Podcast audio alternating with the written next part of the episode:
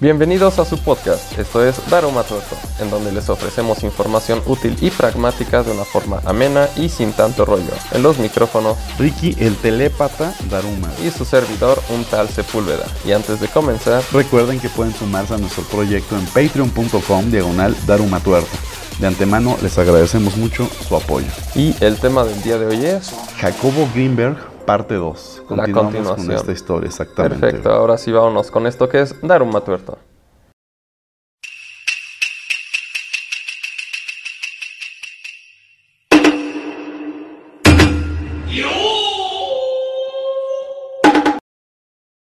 Jacobo Greenberg, además de vivir en un mundo científico de laboratorios y experimentos con la mente humana, también tuvo una fuerte faceta espiritual que se dividía entre sus viajes a la India y su conexión con chamanes mexicanos.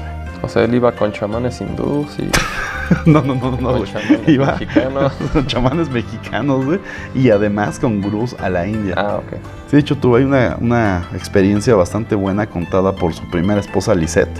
Lo voy a dejar ahí en el blog para que Ujú. lo lean completo. Está buenísimo, ¿eh? Sobre el viaje que tuvo a la India. Vamos a ver varios viajes que tuvo a la India. Jacobo, al ser uno de los más afamados investigadores mexicanos y tras haber publicado docenas de libros y publicaciones científicas, se encontraba bien relacionado dentro del gobierno mexicano, a tal grado que Margarita López Portillo, la hermana del entonces presidente de la República, José López Portillo, le pidió que le acompañara a conocer a doña Bárbara Guerrero, mejor conocida como Pachita. ¿La ubicas? Sí, claro, la señora que hacía operaciones y cirugías sin, Exactamente. sin instrumentos. Bueno, sí usaba instrumentos, ahorita vamos a ver. No, quien era una curandera espiritual mexicana, tal vez la más famosa de todos los tiempos, ya que realizaba procedimientos a los cuales Jacobo Greenberg llamó cirugías psíquicas. Estos procedimientos, Pachita entraba en una especie de trance y abría con un cuchillo el cuerpo de las personas, extirpándoles los órganos dañados para posteriormente materializar en sus manos nuevos órganos y sustituirlos en el interior. Al terminar el procedimiento, simplemente los cerraba y con sus manos curaba las heridas antes de salir de su trance. La señora Pachita no tenía idea de cómo hacía esto. Ella simplemente decía que un espíritu llamado Cuauhtemostli se encargaba de todo ello. Güey, yo hubiera puesto la misma cara si me lo contaran, pero hay docenas de personas que afirman que es real, entre ellos Jacobo Greenberg. Él al ver esto, al ver un procedimiento, me parece que una, una parte del páncreas o no me acuerdo qué pieza interna le cambió a una persona y él vio cómo se materializó en sus manos un nuevo órgano. Lo volvió a colocar, cerró y no dejó ni siquiera cicatriz. Sea, hay docenas de personas que dicen sobre esto y no he encontrado nada sobre que, que no lo sea niegue, cierto. que lo desmiente. Exactamente. O sea, de todos los charlatanes siempre encuentras, aunque sea alguien que dijo, ah, no es cierto, güey, yo conozco el truco. Pues de Pachita no, güey. Está bastante interesante, ¿eh? Ella le contó a Jacobo que sus habilidades las desarrolló desde niña, ya que sus padres la abandonaron en su natal Chihuahua de pequeña y fue criada por un africano procedente del Congo llamado Charles, quien le enseñó una técnica para obtener información oracular mediante la meditación. O sea, desde niña fue entrenada para esto.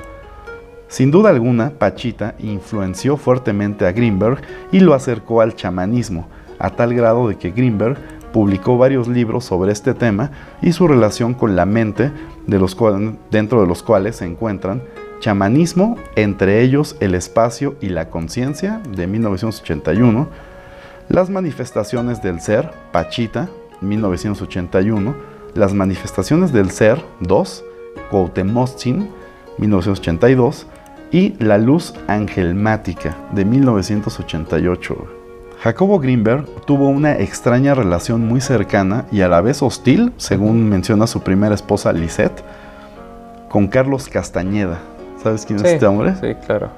Este escritor de la fantasía chamánica, al cual no solamente despreciaba a Lisette, sino también la hija Estusha, la hija de Jacobo Greenberg. güey. Lisette describe a Castañeda como un sujeto burlón y grosero, lleno de críticas negativas hacia todo el mundo.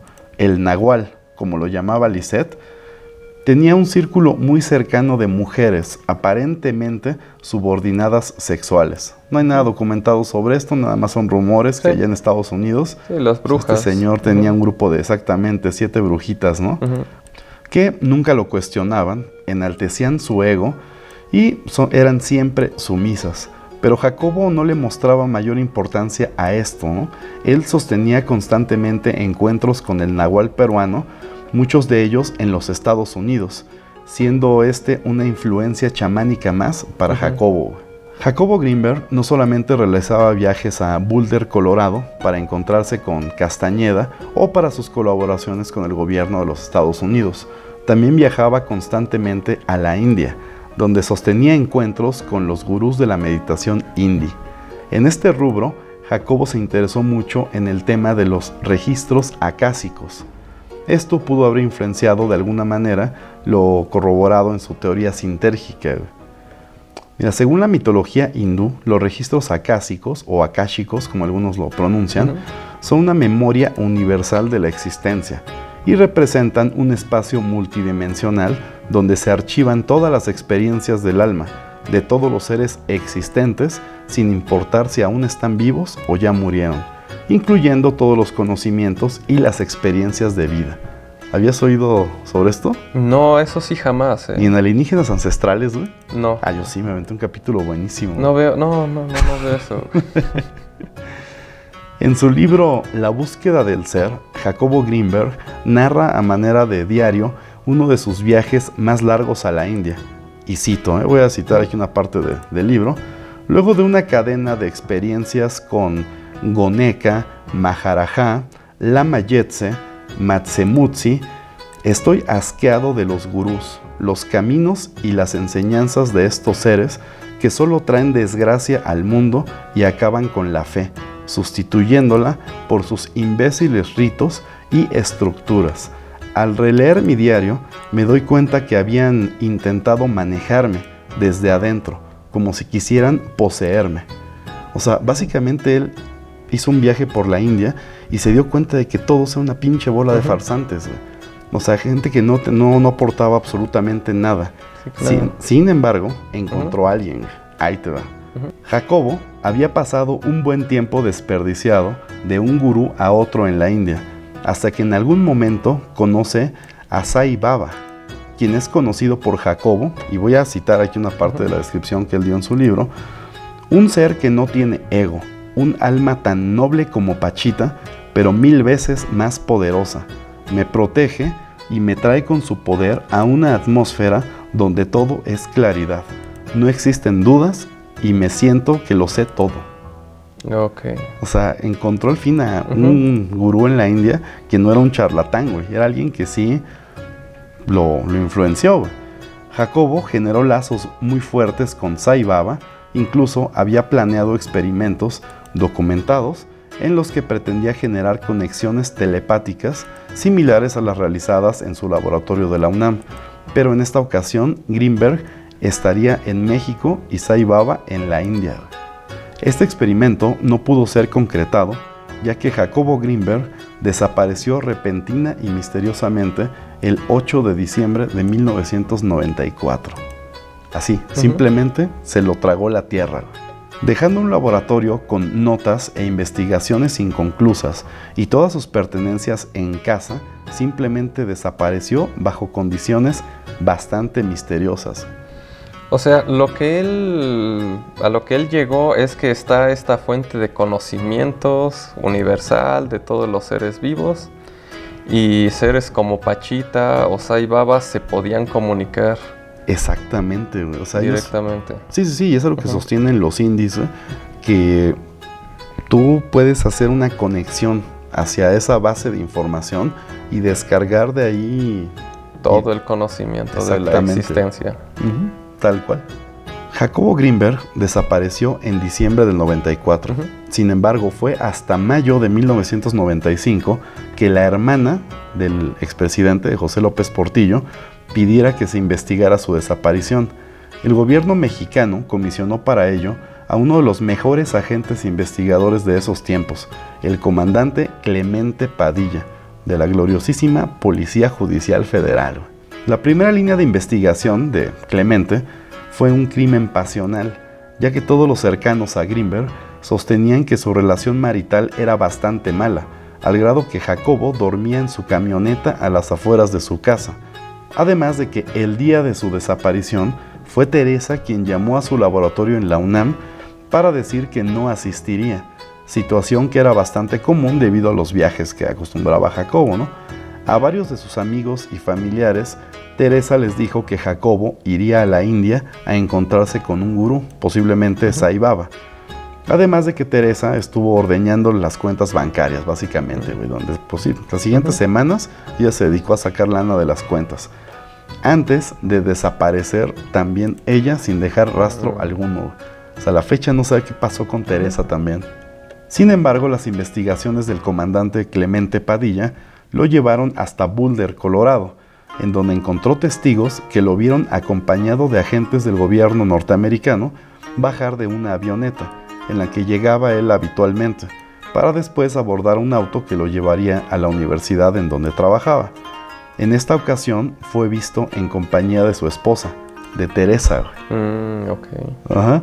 Y esto fue días antes de que en México Teresa dijera que iba a viajar Jacobo a la India.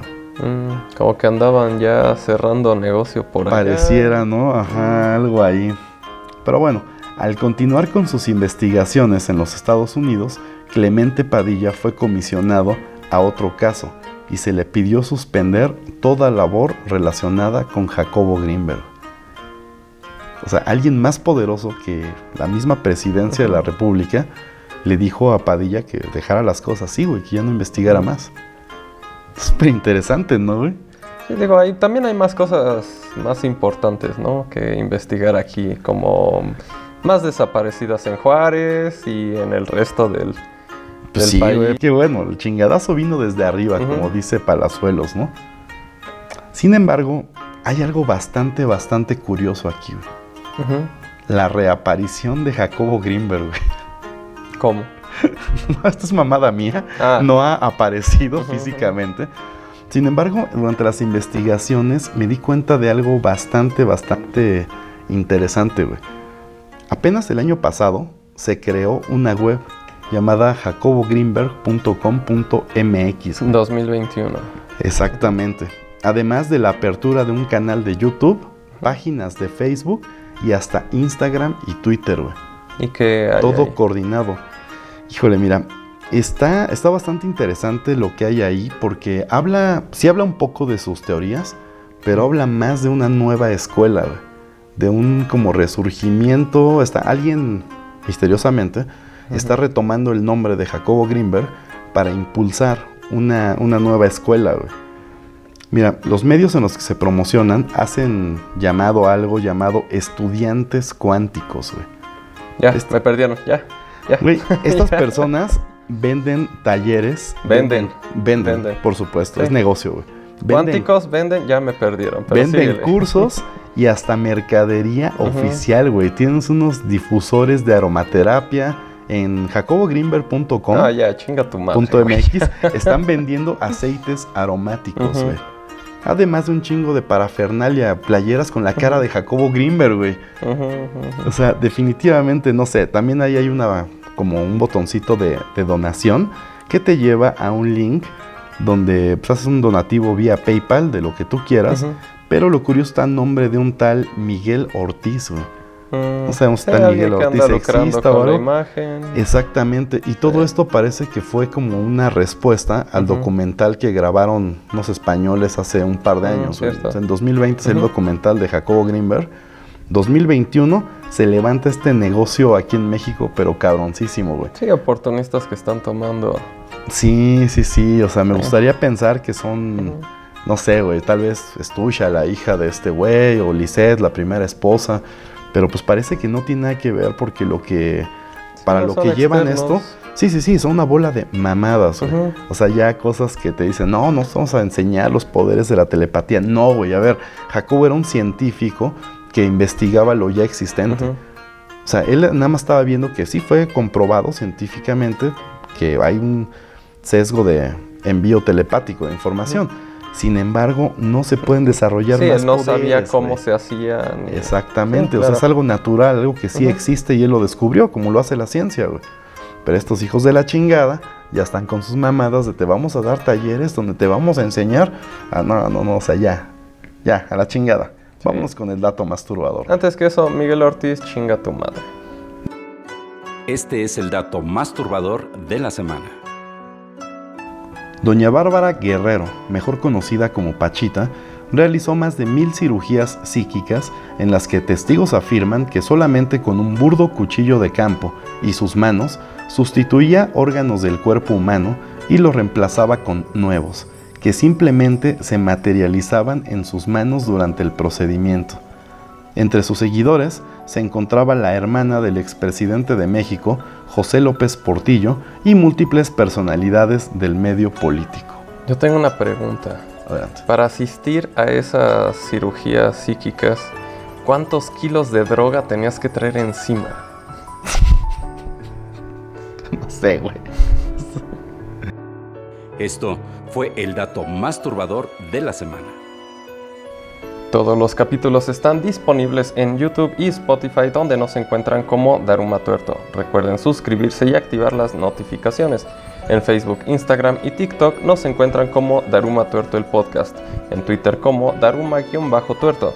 No olviden visitar darumatuerto.com en donde encontrarán más información en el blog, la tienda de souvenirs y muchas cosas más. Y no olviden que pueden apoyar a nuestro proyecto en patreon.com diagonal darumatuerto, donde encontrarán cosas divertidas e interesantes. Esto fue Daruma Tuerto. Hasta la próxima.